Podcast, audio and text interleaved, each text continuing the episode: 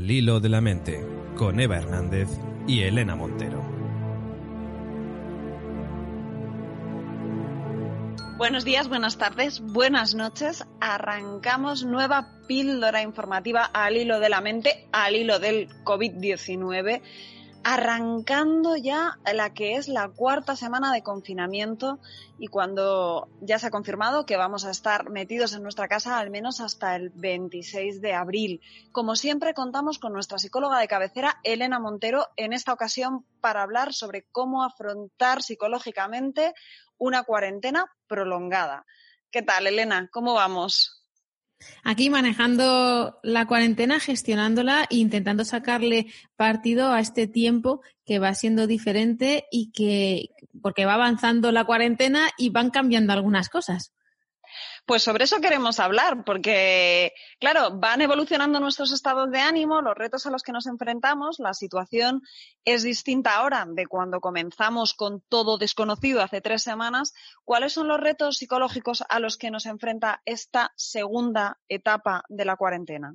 Al ser la segunda etapa, eh, nos encontramos con cierta estabilidad en cuanto a que lo sentimos como más real. La irrealidad que teníamos al comienzo, que tenía más que ver con, sensaciones más de ansiedad, de incertidumbre, de, una sensación de no saber muy bien dónde estábamos, ahora ya eh, al tener hábitos instaurados se empieza a convertir en, cierta rutina y y en algo que nos está ocurriendo como tal. Y empezamos a adaptarnos y al sentir esa realidad eh, podemos empezar a sentir cierta rabia, cierta cierta molestia, cierta ira, con algunas de las características y de las cosas que nos ocurren en, en lo que ya empieza a ser pues, pues más estable y, una sensación como de decir qué va a ocurrir en el futuro porque veo que esto se prolonga y hay cosas que no me gustan y voy tomando conciencia de que, de, que hay, de que no tengo libertad para hacer ciertas cosas que sí que me gustaría hacer. O sea, soy más consciente de lo que he perdido y, de, y, me, y me puedo enfadar más con las cosas que realmente me están ocurriendo. ¿Y cómo podemos manejar esta sensación de rabia y el enfrentarnos a la realidad de que realmente hay cosas que han cambiado de manera definitiva. Se trata de seguir pensando que estamos en algo temporal, que el hecho de que esta crisis temporal no sea de 24 horas ni de 3 horas, sino que sea de sea mantenida en el tiempo, sea de semanas, eh, incluso pues en algunos casos y países eh, meses, eh, que, que aún así sigue siendo algo temporal. Entonces, eh, algunas de las cosas que vayamos viviendo, que nos están surgiendo como incómodas dentro de nosotros mismos, tienen más que ver con características eh, nuestras, formas que tenemos de reaccionar y que es bueno que seamos conscientes y busquemos dentro de nosotros mismos eh, que hay qué partes de nosotros están surgiendo, no nos gustan y nos gustaría cambiarlas y que aprovechemos este momento de conciencia de, darnos cuenta, pues, por ejemplo, pues que, somos más desordenados de lo, de lo que pensábamos o que, o que hay, o que es muy importante para nosotros, más de lo que creíamos, eh, el, el estar en contacto con la naturaleza o que, o que hay cosas de nosotros que nos que, dificultan la convivencia con, con, los demás, con los niños pequeños, la falta de paciencia o, las, dificultades de, de, comunicación o de convivencia que en otros momentos, pues a lo mejor no surgen de una manera tan clara o no tenemos el tiempo tampoco para dedicarle a prestar atención a esto y ahora sí que podemos. ¿Y cómo nos recomiendas hacerlo? ¿Hay algún ejercicio práctico para poder identificar esos puntos y proponernos mejoras que luego permanezcan en el tiempo? Las emociones son señales de, lo que estamos viviendo. Siempre que tenemos una emoción, lo que quiere decir es que algo de lo que nos pasa a nuestro alrededor, o, o bueno, o de cómo evaluamos eso que nos está pasando, es importante para nosotros. Entonces, nuestras propias emociones nos dirán en qué puntos las cosas que ocurren no nos gustan y las queremos cambiar. Ahí hay dos formas de cambiarlas. Una es eh, analizar la situación de una manera diferente, y eso puede ser. Hay veces que tenemos patrones ya muy hechos de análisis de las situaciones y, hay que revisarlos porque a veces esos patrones no son adecuados, no son realistas, no son sanos y, plantearnos el verlo de otra forma Y la otra manera es hacer un cambio. O sea, a lo mejor el análisis está bien hecho, pero nosotros necesitamos o debemos hacer un cambio en nuestra forma de comportarnos. Para eso, obviamente, para cambios un poco más importantes, pues está la terapia psicológica. Yo trabajo eh, haciendo eso, ayudando a la gente a cambiar cosas que de sí mismos que no les gustan y que no encajan con, con, las situaciones en las que viven, no se adaptan adecuadamente. Y, bueno, pues y, si no es a través de la terapia, pues eh, se trata de tener claro qué es lo que quieres cambiar y depende de lo que sea, pues ir buscando una solución. Elena, te voy a proponer un juego porque estos días que estamos todos hablando con, amigos, con familiares, hay frases que se repiten. Y yo he ido apuntando las frases que se repiten en las, en las conversaciones con mis conocidos y te las quiero lanzar para que me hagas una evaluación psicológica de estas frases. La primera es yo estoy nació para cuarentena. Esto me lo han dicho muchos amigos.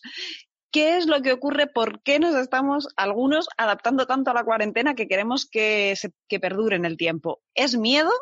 ¿Es que realmente necesitábamos frenar? ¿Qué ocurre? A ver, dentro de las medidas eh, que se pueden tomar y que pueden ser desagradables para realizar, para atajar un problema como es una pandemia, eh, el hecho de estar metidos dentro de nuestra casa tiene características positivas.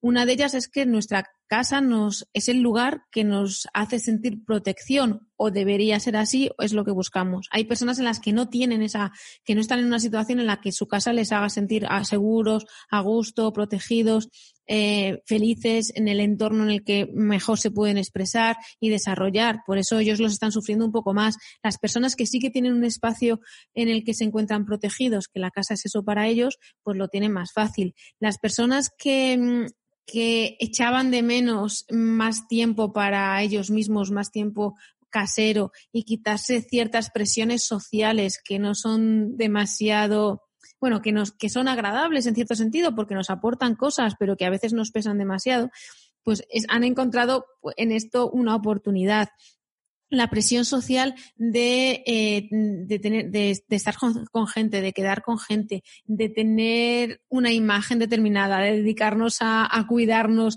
en, en, la imagen que damos a los demás. De, hay gente también que le preocupa mucho y que se compara mucho los planes que hacen sociales los propios frente a los que hacen los demás. Ahí no hay una comparación social, hay envidias o hay, o hay situaciones en las que me, me juzgo me siento peor si veo que otras personas pues están haciendo cosas que yo no puedo hacer o que creo que debería estar haciendo. Es decir, nos hemos saltado muchos de los esquemas que a, veces nos presionan eh, para como, como normas que tenemos que seguir, como deberías, debería estar haciendo esto, debería y ahora mismo pues en la cuarentena eso se ha paralizado, con lo cual ahí eh, ganamos, hay, hay personas que, que, que, se pueden sentir mejor y más a gusto de esta manera. Además el tiempo de, de parar, o sea, eh, vivimos una vida muy estresada y el hecho de estar en casa, aunque haya mucha gente que siga trabajando a un nivel alto, pero bueno, nos ahorramos los tiempos de desplazamiento, los tiempos también em, para muchas personas de, de, arreglarnos y de, cuidar esa imagen em, y dedicamos un poco más de tiempo a algo que parece que no está de moda o no estaba, pero que también es importante, que es el vaguear, el no hacer nada, el descansar, el tirarnos en el sofá, el dormir un poquito más y es algo que en esta sociedad yo creo que también necesitábamos. Bueno, y además qué bueno poder encontrar la parte positiva dentro de, esta situación que es dura, no nos hemos olvidado, que, es verdad que en los anteriores capítulos hemos hablado de las partes más duras y en esta, bueno, pues estamos hablando un poco de los que estamos en una situación más normal, más privilegiada y estamos pudiéndolo llevar un poco mejor. Otra de las frases que sale siempre en las conversaciones que estoy teniendo las últimas semanas es, yo creía que iba a estar leyendo, pero no me concentro, me cuesta mucho más trabajar porque no me concentro, no estoy viendo tantas películas como yo quería porque a la media hora se me desconecta el cerebro. Tenemos más dificultades para concentrarnos, Elena. ¿Qué ocurre y cómo podemos solventarlo?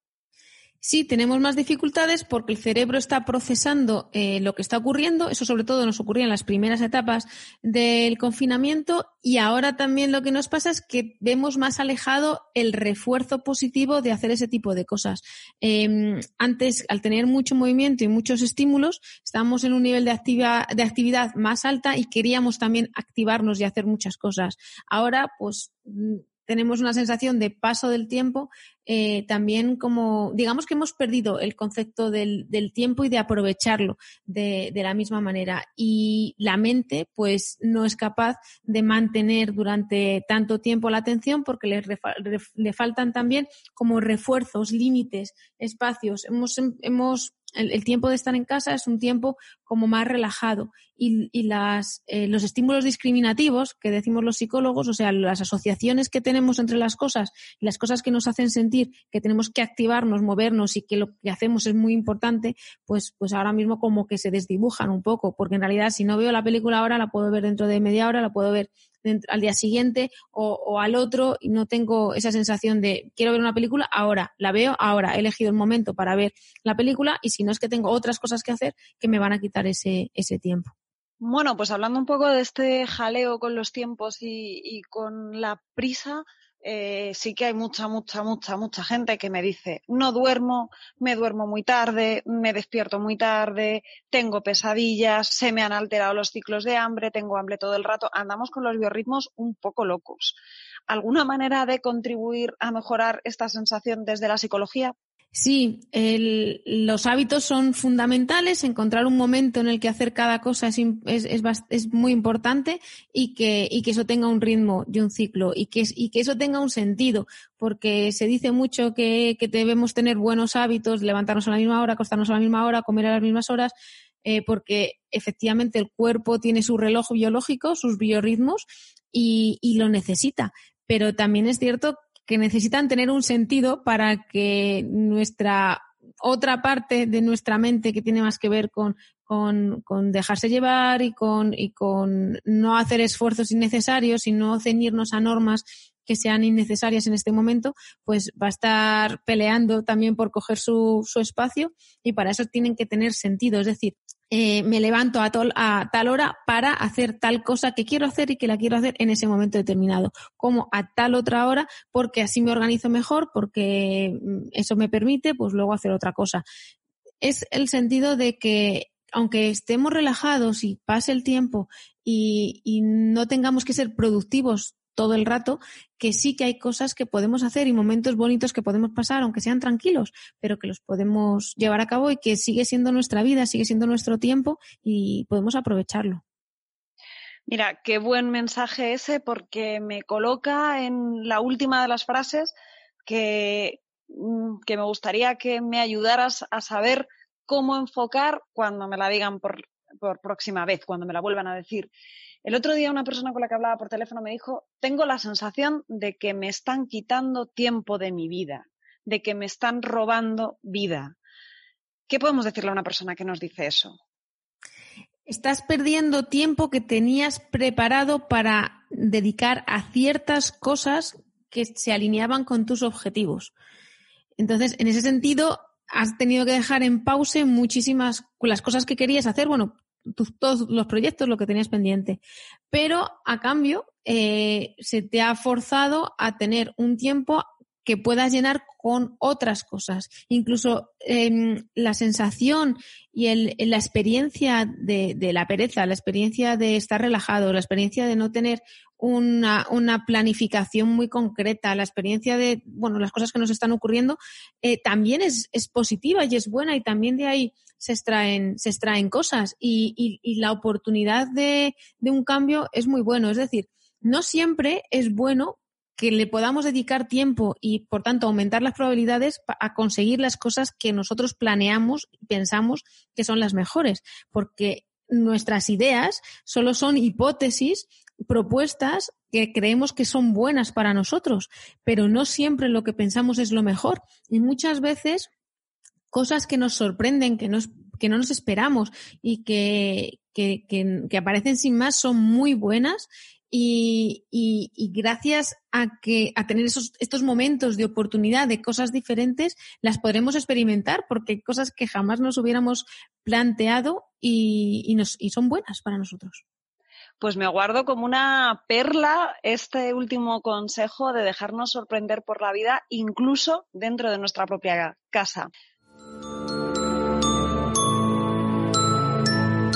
Pues con esta llamada a dejarnos sorprender incluso dentro de nuestra propia casa. Elena, me quedo.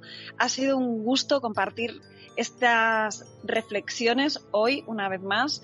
Y, y, bueno pues me dejo en la libreta apuntadas un montón de frases más que me dicen en las videollamadas y llamadas de estos últimos días. Así que volvemos muy prontito para seguir repasando cómo afrontar distintas situaciones de este confinamiento. Como siempre eh, agradezco Elena tu dedicación estos minutos porque sé que estás a tope dando un montón de sesiones vía Skype si queréis localizarla podéis hacerlo en elenapsicóloga.com, ¿verdad? Eso es. Y agradecemos también a David Mulé, nuestro productor, productor de la red de podcasting La Constante, que haga que llegue a vosotros este tiempo de reflexión y de ayuda psicológica. Y os agradecemos a vosotros que sigáis ahí semana tras semana no nos olvidamos de los enfermos, tenemos en mente a todos los trabajadores sanitarios que se están rompiendo la piel y el alma cada día por cuidarnos a todos, igual que los trabajadores de los servicios esenciales que están ahí al pie del cañón, igual que todos los que de manera consciente, reflexiva y militante nos quedamos en casa. Quiero cerrar este podcast con la reflexión que, hacía el otro día un buen amigo, Héctor Urien, que mm, después de debatir un rato sobre la metáfora de si esto era o no era una guerra, me decía, Eva, esto es una guerra porque las guerras un día terminan y esto un día terminará. Nosotros seguimos a vuestro lado con más píldoras al hilo de la mente dentro de una semanita.